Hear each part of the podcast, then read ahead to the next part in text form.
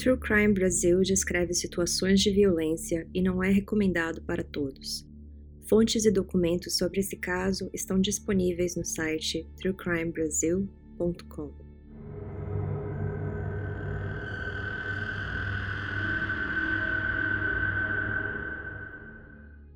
Olá, bem-vindo ao True Crime Brasil, o podcast que a cada episódio conta uma nova história de um crime brasileiro.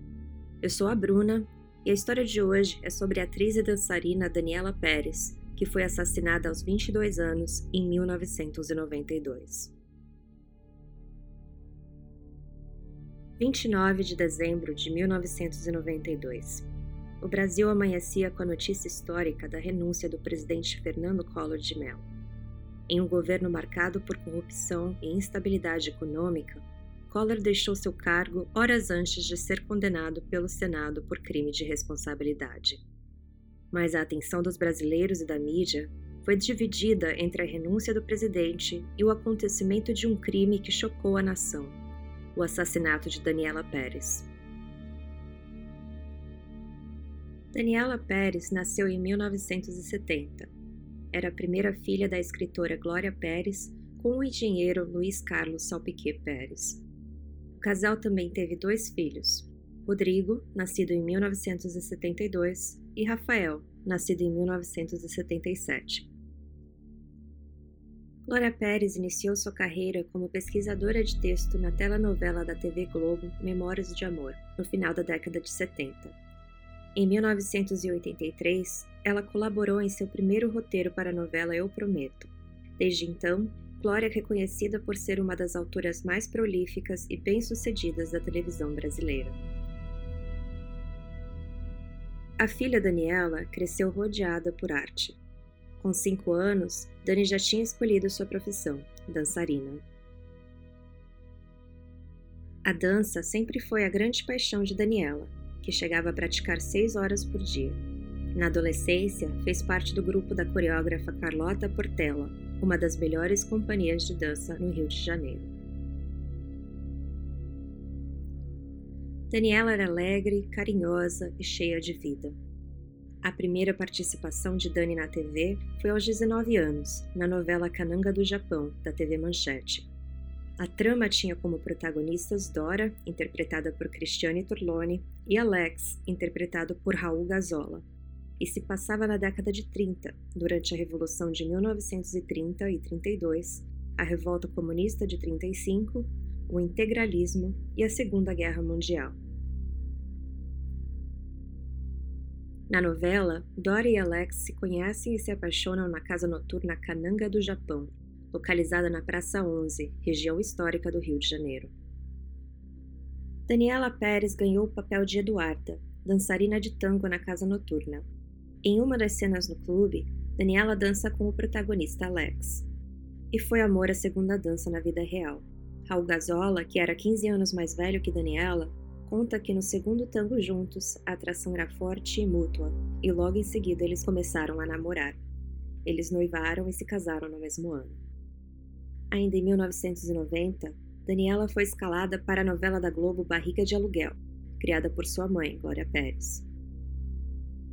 Daniela vivia Clo, uma bailarina no Copacabana Café, onde a protagonista Clara, interpretada por Cláudia Abreu, dançava às noites. A personagem de Daniela acabou ganhando mais espaço na novela e chamou a atenção do público e dos produtores. Em 1991, Daniela começou a trabalhar na novela da Globo O Dono do Mundo. Ela vivia Yara, uma jovem determinada que abriu mão do seu grande amor em nome da profissão de jornalista. Yara era irmã da protagonista da trama, vivida por Glória Pires. Logo em seguida, em 1992, Daniela ganhou o papel de Yasmin Bianchi, irmã da protagonista Paloma, interpretada por Cristiane Oliveira na novela das oito de Corpo e Alma. A novela contava a história de Diogo, personagem de Tarcísio Meira, um juiz casado que se apaixona por Bettina, um grande amor do passado. Ele decide ficar com a família e a esposa Antônia ao invés de Bettina. E depois de uma discussão, Bettina morre em um trágico acidente de carro. O coração de Bettina é transplantado em Paloma, jovem casada com o stripper Juca, que trabalha no Clube das Mulheres. Depois do transplante, Paloma se apaixona por Diogo. De Corpo e Alma foi escrita por Glória Pérez e abordou a questão dos transplantes de órgãos e mostrou as dificuldades que os pacientes enfrentam durante os processos de obtenção e doação de órgãos. Na semana de estreia da novela, o Instituto do Coração em São Paulo, que estava dois meses sem uma única doação, recebeu nove órgãos para transplante. Na novela, com a família passando por dificuldades financeiras, Paloma decide recomeçar o negócio do pai e se associa ao motorista Bira, interpretado por Guilherme de Pádua. Os dois colocam um ônibus ilegal para circular na zona norte do Rio de Janeiro. Yasmin, a personagem de Daniela Pérez, era caçula da família Bianchi. Ela era apaixonada por Caio, vivido por Fábio Assunção, e teve um romance com Bira, um jovem honesto de origem simples, porém bruto e machista.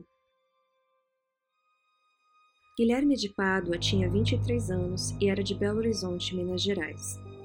Ele se mudou para o Rio de Janeiro para tentar a carreira artística na década de 80.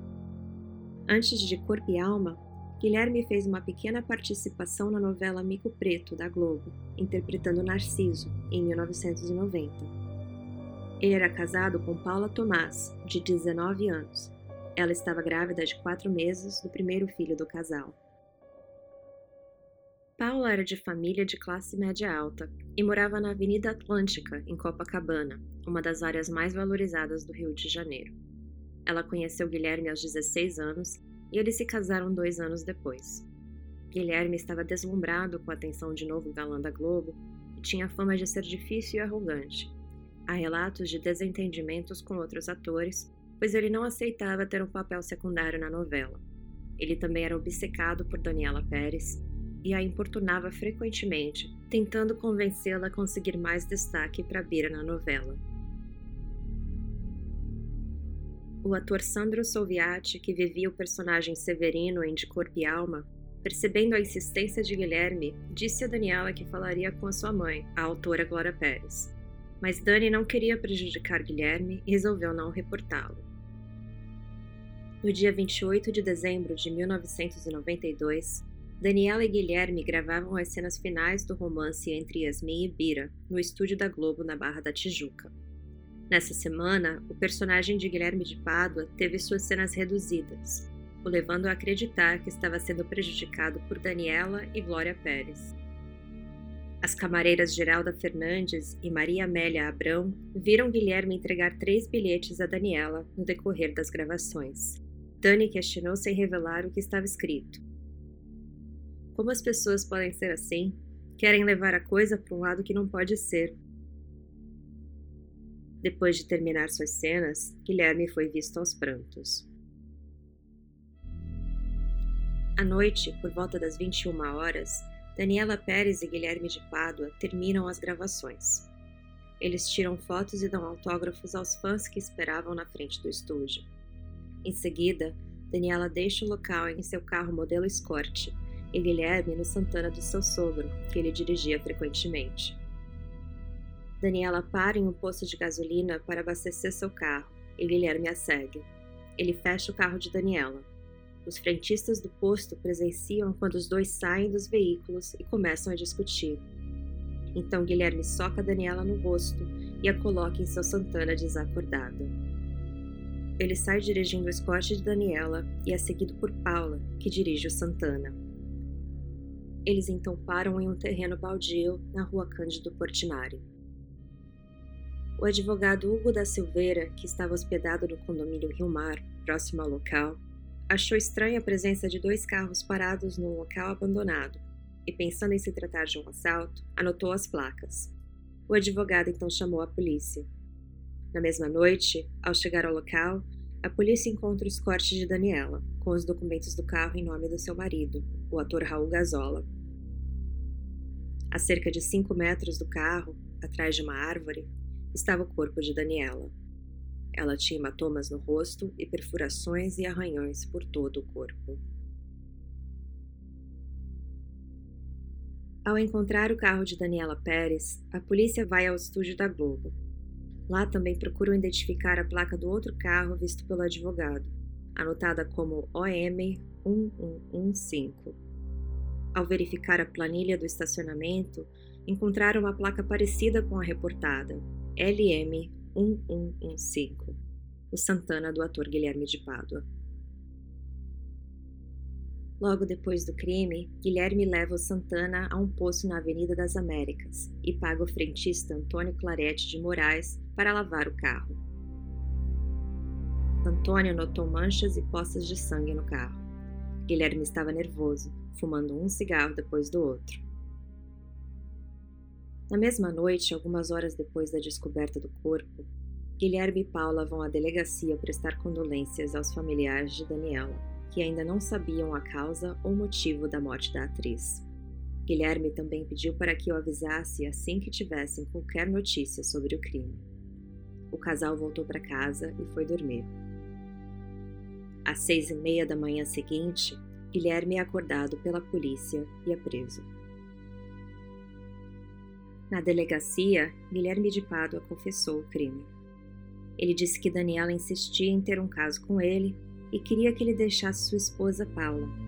Ele disse que no dia do crime deixou Paula no Barra Shopping às 16h30, dizendo que teria que fazer uma gravação no estúdio e a buscaria mais tarde. Guilherme saiu do estúdio às 17h35 e voltou às 21 horas. Dez minutos depois, Daniela e Guilherme saíram do estúdio, cada um com seu carro.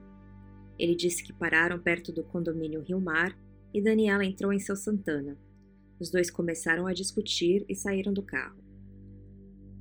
Guilherme disse que Daniela o atacou, então, por legítima defesa, ele pegou uma tesoura que tinha em seu porta-luvas, estrangulou Daniela e ela desmaiou. Então, ele começou a atacar com tesouradas. A polícia examinou o Santana recém-lavado de Guilherme e encontrou uma mancha escura no banco de motorista do veículo. A polícia suspeitava que Guilherme tinha alterado a placa do carro com fita isolante para que não fosse identificado, o que indicava que o crime tinha sido premeditado. Depois do primeiro testemunho de Guilherme, Paula confessou ter participado no crime. Supostamente, ela disse à polícia que estava escondida no banco de trás do Santana, coberta com um lençol, e deu o primeiro golpe em Daniela com uma chave de fenda. O advogado de Paula, Ronaldo Machado, mais tarde contestou a confissão da cliente. De acordo com a polícia, Paula confessou a coautoria no assassinato quando três policiais foram à sua casa. O advogado deu a entender que a confissão tinha sido coagida. Ele declarou ao jornal Estado de São Paulo em 31 de dezembro de 1992. Ficaram com ela, grávida de quatro meses, quatro horas dentro de um carro. O delegado Cidade de Oliveira acreditava que Paula tinha ciúme doentio de Guilherme, agravado pelas cenas românticas do marido com Daniela Pérez na TV. Também, segundo o delegado, Guilherme era controlado por Paula e tinha levado escondido ao encontro com Daniela para provar que eles não tinham um caso. O casal tinha os nomes um do outro tatuado em suas partes íntimas, que foi comprovado pelo IML. Horas antes da confissão de Paula, Guilherme disse em entrevista à Rádio Tupi que precisava proteger sua família. Ele também declarou: Daniela era uma pessoa legal, mas muitas coisas desagradáveis aconteceram. Muita gente deve estar pensando que eu sou uma pessoa má, que não tenho coração, mas isso não é verdade. Queria que as pessoas tivessem piedade.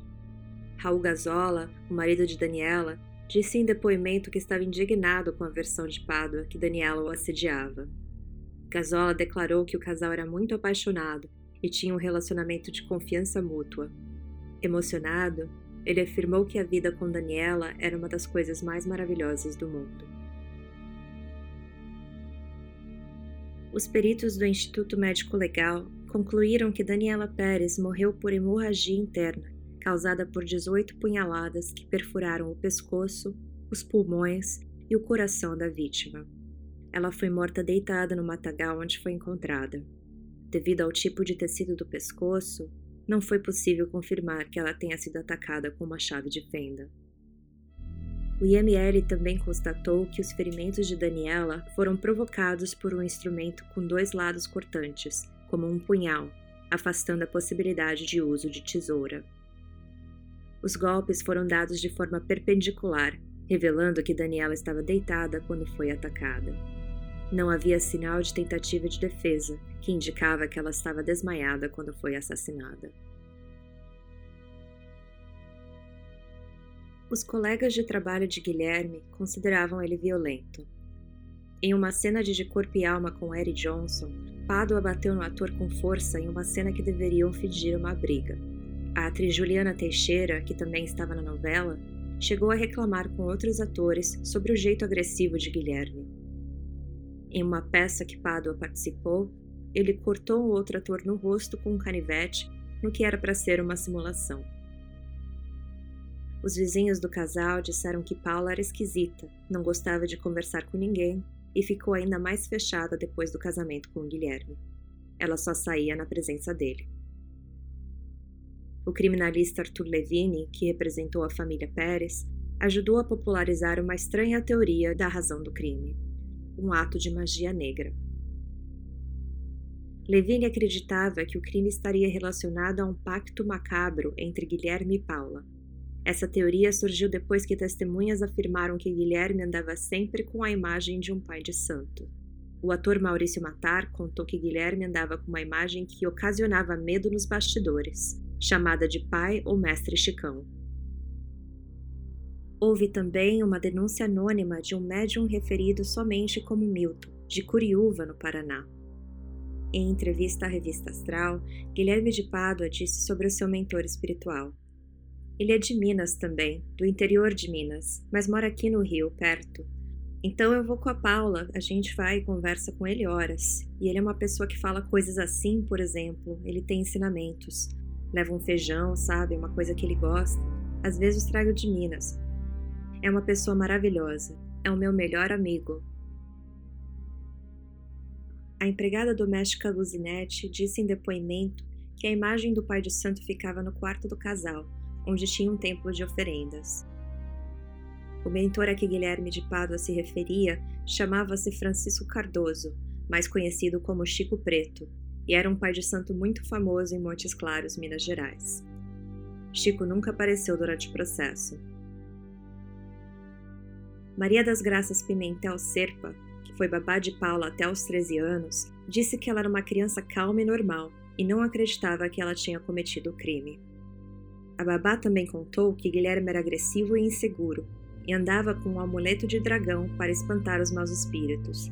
Por isso que a família de Paula sempre fez restrições a Guilherme. Depois de analisar cerca de 30 depoimentos e laudos de perícia, a polícia garantiu ter reunido provas conclusivas contra Paula. Hipóteses de roubo ou magia negra foram descartadas. O delegado Mauro Magalhães disse estar convencido da participação de Paula, mas admitiu que não sabia identificar o grau de seu envolvimento, mas disse que no mínimo ela teria induzido Guilherme a matar Daniela. A explicação oficial depois do inquérito é que Paula tinha ciúmes doentio de Guilherme. O inquérito também concluiu que Paula e Guilherme tiveram o mesmo grau de participação no assassinato. Paula não confessou oficialmente o crime, ela afirmou que estava no Barra Shopping durante o assassinato de Daniela. O advogado de Paula disse que a confissão teria sido inventada pela polícia. A arma do crime nunca foi encontrada. No dia 9 de janeiro de 1993, o juiz do segundo tribunal do júri, Gilmar Augusto Teixeira, pediu a prisão preventiva de Guilherme de Pádua e Paulo Tomás. Em novo depoimento feito no dia 15 de janeiro, Guilherme afirmou que agiu no crime sozinho. Paula negou que estivesse no Santana com o marido porque estava no Barra Shopping por sete horas, mas não comprou nada. Em maio de 93, o filho do casal nasceu. Ele viveu os primeiros meses com Paula em carceragem da polícia em Niterói. Em agosto do mesmo ano, Guilherme mudou seu depoimento, afirmando que Paula também estava no local e que ela era a principal responsável pelo assassinato de Daniela. Em 24 de novembro de 1994, Guilherme e Paula se separaram judicialmente. Na época, a promotoria e a família da vítima acreditavam que a separação era uma farsa para servir como estratégia de defesa no julgamento. Antes do caso de Daniela Pérez, o homicídio qualificado não era considerado crime hediondo, e por isso o tratamento dado aos acusados não foi tão rígido como previsto pela lei. Em razão disso, Glória Pérez liderou um movimento em 1994 que defendia a inclusão do homicídio qualificado no rol dos crimes hediondos. Ela conseguiu 1 milhão e 300 mil assinaturas para aprovação do projeto, que chegou às mãos do então presidente da República, Itamar Franco, que sancionou a lei. Porém, a lei não pôde interferir no cumprimento de pena de Guilherme de Pádua e Paula Tomás, porque o crime aconteceu antes de a modificação ser aprovada. O processo de julgamento de ambos os acusados só começou em maio de 1996. Existiam três versões para o crime. A versão da acusação era que Guilherme de Pádua fechou Daniela Pérez quando ela saía do posto Alvorada, onde tinha ido abastecer o carro depois de deixar os estúdios da Globo. Daniela saiu do carro e Pádua lhe deu um soco no rosto e a colocou desmaiada no Santana. Paula Tomás, que estava escondida no Santana, dirigiu o carro de Daniela. Os dois foram até o local do crime, mataram Daniela ainda dentro do carro com um punhal e a colocaram no matagal. Depois, levaram o carro para lavar no posto Nova Ipanema. A versão de Guilherme de Pádua era que, ao acabar a gravação, Daniela pediu para conversar com ele. Os dois tinham um caso, mas ele não queria mais ficar com ela por causa da gravidez de Paula. Paula insistiu em ir escondida no carro com Guilherme para saber se ele tinha um caso com a atriz. Daniela marcou o local do encontro, um terreno baldio na Barra. Quando os dois estavam lá, Paula saiu do esconderijo e começou a brigar com Daniela. Para proteger a esposa que estava grávida, Guilherme deu uma gravata na atriz. Quando ela caiu, ele achou que ela estivesse morta. Foi Paula quem matou Daniela com uma tesoura que estava no carro. Guilherme tentou adulterar a placa por medo.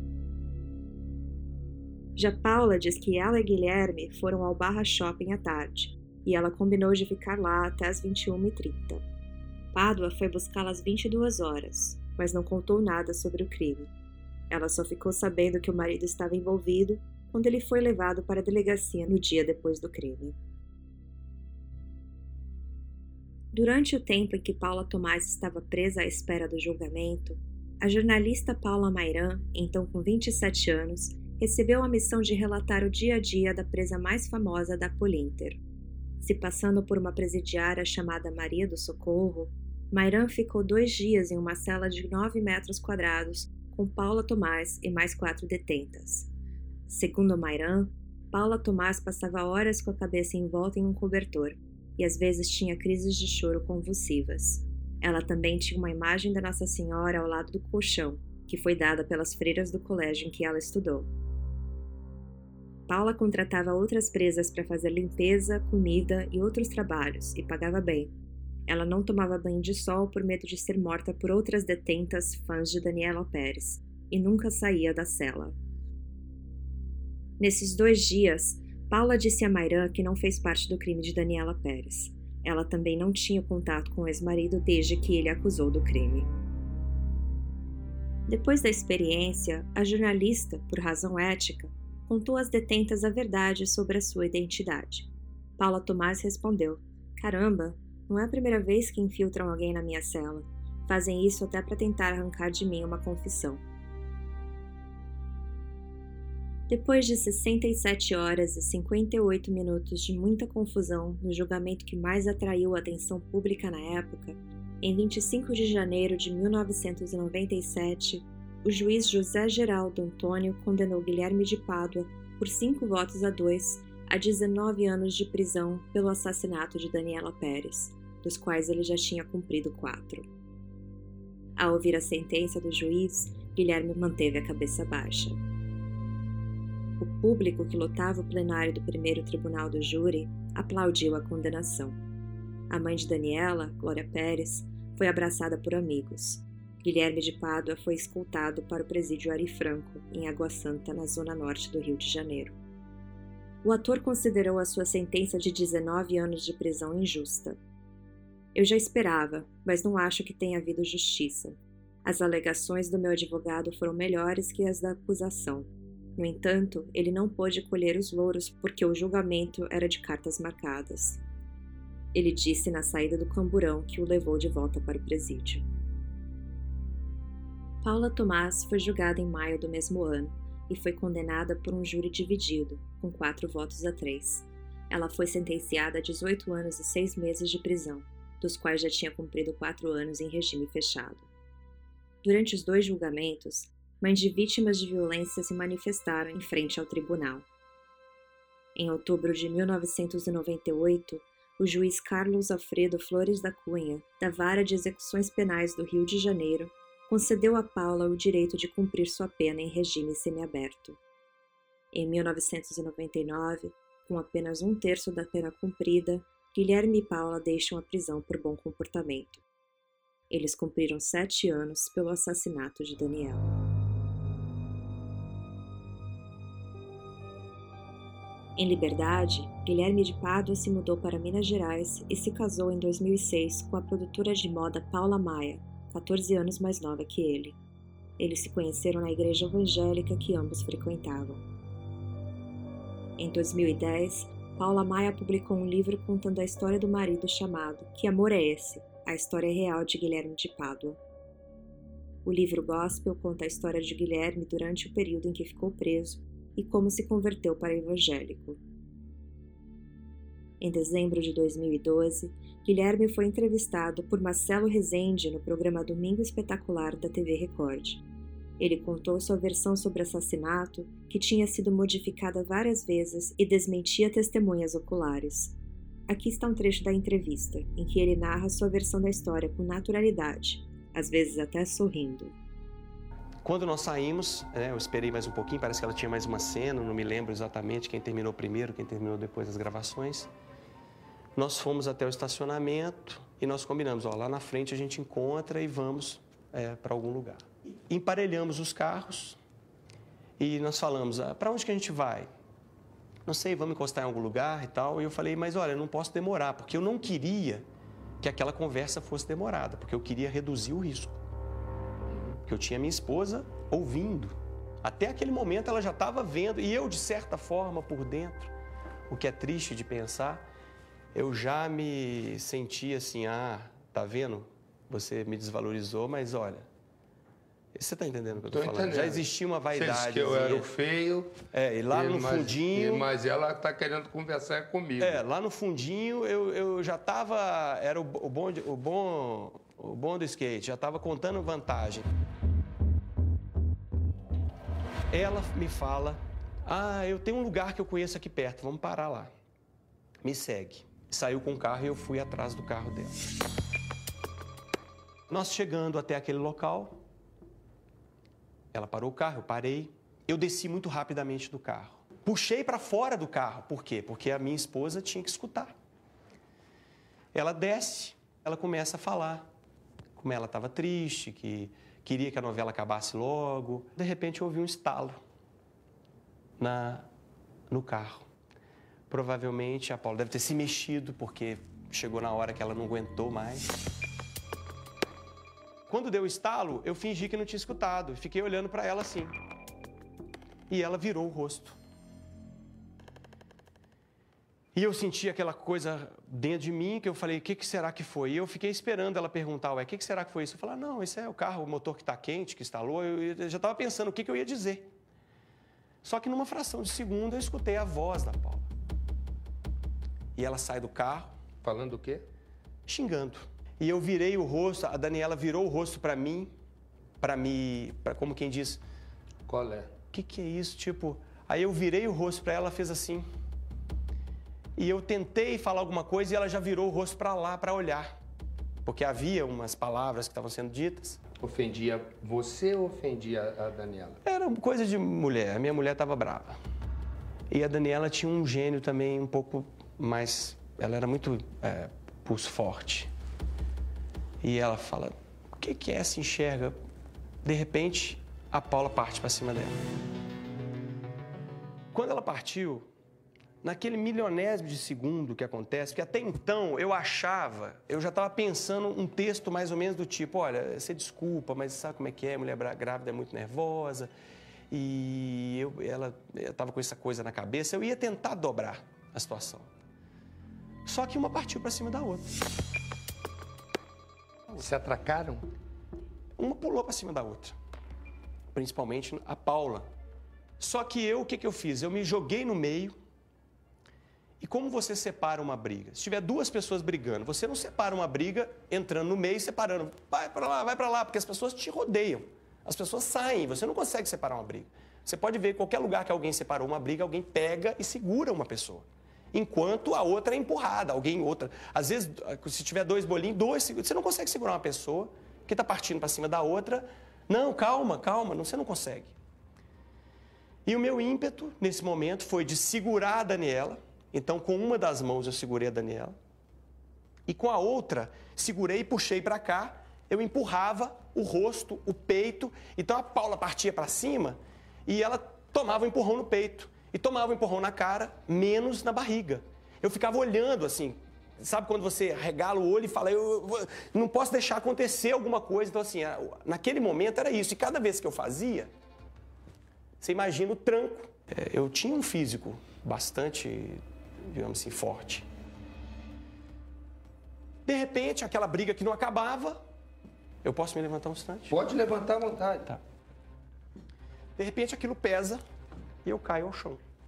Quando eu caio, bato e fico engarranchado no chão com a Paula em cima de mim. Por que, que eu caí ao chão? Se eu esperasse o peso, eu não iria ao chão. Né? E você vai ver, inclusive, marcas. Você vê marca aqui, que foi da força do que, né? É, você vê marca aqui que eu bati a testa quando eu, quando eu caí.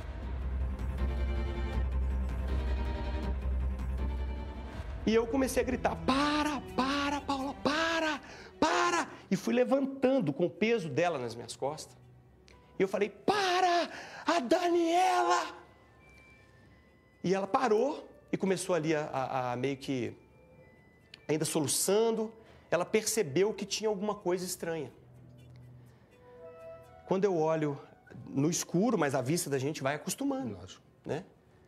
A Daniela estava toda torta. Estava caída no chão, mas to... sabe quando. Eu não sei explicar. Uma pessoa estava toda. Ela não caiu e ficou ali deitada olhando, ela caiu toda torta.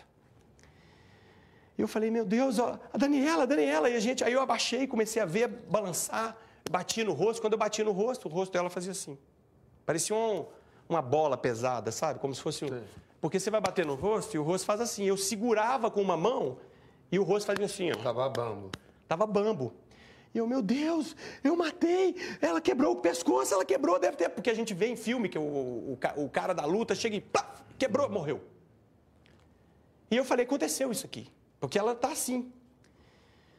Nesse momento, eu falo, vamos. Eu, a gente desesperado, eu não sabia o que fazer, ela também não sabia o que fazer, ela parou de chorar, porque numa situação daquela, a briga já não tinha mais importância. Né? Ela já estava, era. E a respiração começa a aumentar.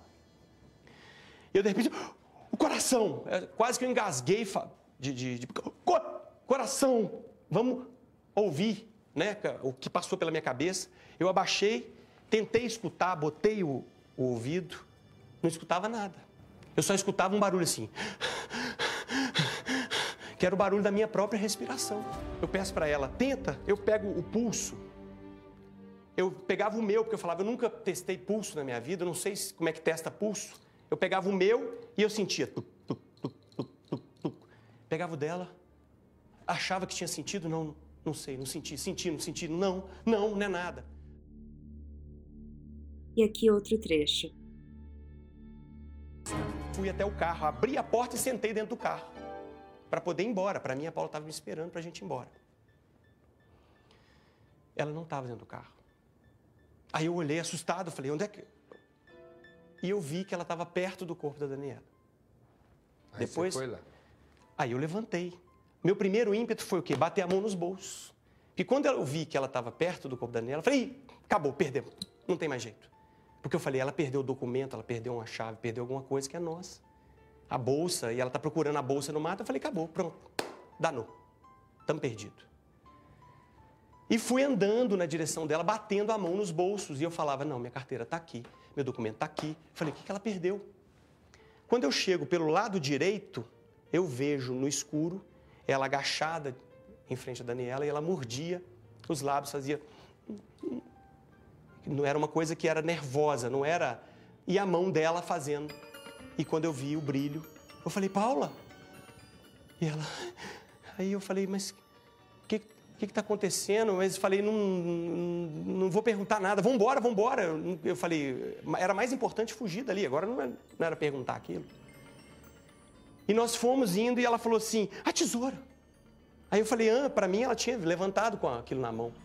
Mas não, ela falou tesoura, aí eu abaixei. Eu falei: aonde? Aonde ela aqui? Aí eu procurei, peguei e, e levantamos e fomos para o carro. Em 2004, Guilherme e Paula Maia se divorciaram. Ela disse que o ex-marido era um grande manipulador. Em abril de 2016, Guilherme de Pádua foi condenado a pagar à mãe e ao marido de Daniela a indenização de 500 salários mínimos, cerca de 440 mil reais na época. Além disso, Guilherme teve que arcar com as despesas do sepultamento e funeral de Daniela e com os custos do processo criminal. Em maio de 2017, Guilherme se casou pela terceira vez com a maquiadora e estilista Juliana Lacerda, de 30 anos. Em entrevista ao jornal Extra, Juliana disse sobre o relacionamento. Desde o começo já sabia quem ele era e nunca me preocupei com o passado, porque na igreja ele é acompanhado há 17 anos por muitos pastores sérios e sei do histórico dele. Sei também que o Guilherme realmente mudou desde que se converteu. Juliana tinha seis anos quando o marido assassinou Daniela Pérez. Em dezembro de 2017, Guilherme se tornou pastor na Igreja Batista de Lagoinha, em Belo Horizonte. O atual pastor-presidente da igreja é Márcio Valadão, que é pai da cantora gospel Ana Paula Valadão. Em maio de 2020, Guilherme e Juliana participaram de uma manifestação pró-Bolsonaro. Ele é ativo nas mídias sociais e publica frequentemente informações falsas sobre a pandemia do coronavírus, mensagens de ódio e piadas com outros políticos e pessoas que não concordam com o atual presidente. Após seu nome chegar a um dos mais comentados no Twitter, Guilherme fez um vídeo como resposta, em que disse: Muita gente me perguntando como posso apoiar o Bolsonaro sendo quem eu sou, porque, segundo eles, Bolsonaro é muito rígido e eu ficaria para sempre na cadeia ou muito mais tempo do que eu fiquei. Eu respondo o seguinte: quando se trata de política, povo ou sociedade, não posso só ver meus interesses. Tenho parentes, vou ter talvez filhos, netos. Eu tenho pai, mãe, primos, tios. Eu quero o melhor para a sociedade. Eu preciso escolher um político que não seja corrupto, que não roube o dinheiro do povo, porque isso sim aumenta a violência. Paula Tomás, depois de deixar a cadeia, se casou com o advogado Sérgio Ricardo Rodrigues Peixoto e mudou seu nome para Paula Nogueira Peixoto. O casal teve dois filhos e Sérgio adotou o filho de Paula com Guilherme de Pádua. Em 2006, Paula começou a cursar administração de empresas na Faculdade Cândido Mendes, em Ipanema, zona sul do Rio. No fim de 2020, segundo informações da coluna de Fábio Oliveira, do jornal O Dia, Paula circulava em um dos shoppings da Barra da Tijuca para levar sua filha para uma agência de talentos artísticos no local. Glória Pérez disse em resposta à notícia em seu perfil do Facebook: Essa criminosa não tem limites.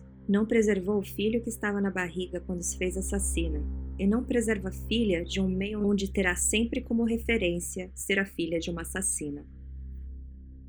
Em fevereiro de 2021, Paula abriu uma queixa-crime na polícia contra Glória Pérez. O boletim de ocorrência foi registrado contra ela e alguns internautas na Delegacia da Criança e do Adolescente vítima no Rio de Janeiro. A queixa acusa Glória de difamação à filha de Paula, pelo que escreveu no Facebook. Em entrevista concedida ao jornal Metrópolis, Glória fez um desabafo sobre a questão. Coisa de psicopata. Logo, é preocupante que essa mulher esteja tentando se introduzir através da filha em meu ambiente de trabalho. Quem corre risco sou eu. 25 anos depois da morte de Daniela Pérez, Raul Gazola disse ao jornal O Globo: a dor maior é saber que o Brasil não pune seus criminosos como devia. Pessoas que cometem crimes estão soltas por aí. Olha o goleiro Bruno. que foi contratado por um time de futebol. Um criminoso não é ex-criminoso. A vítima dele não retorna. Pelo amor de Deus, as pessoas têm que ter um pouco de discernimento. O coleiro Bruno e os outros assassinos vão ser assassinos para sempre. Guilherme de Pádua quer ser chamado de ator? Ele já foi ator e não conseguiu continuar porque se especializou em crimes. É um assassino. Ponto final. Na novela de Corpo e Alma, Yasmin, a personagem de Daniela Pérez, foi estudar no exterior. Bira, interpretado por Guilherme de Pádua, simplesmente deixou de existir. No último capítulo, que foi ao ar em 5 de março de 1993, Stênio Garcia leu uma carta escrita por Glória Pérez. A narração foi acompanhada de imagens de Daniela, feliz, sorrindo e dançando. Dani, o escritor já dizia que a gente não morre, fique encantado. Eu e seus irmãos, Rodrigo e Rafael, queremos acreditar que seja assim mesmo, quando olhamos a casa vazia, de você, da sua dança, da sua alegria. Acreditamos que nos encontraremos novamente no tempo, no espaço, em algum lugar, onde vamos dançar, sermos felizes novamente.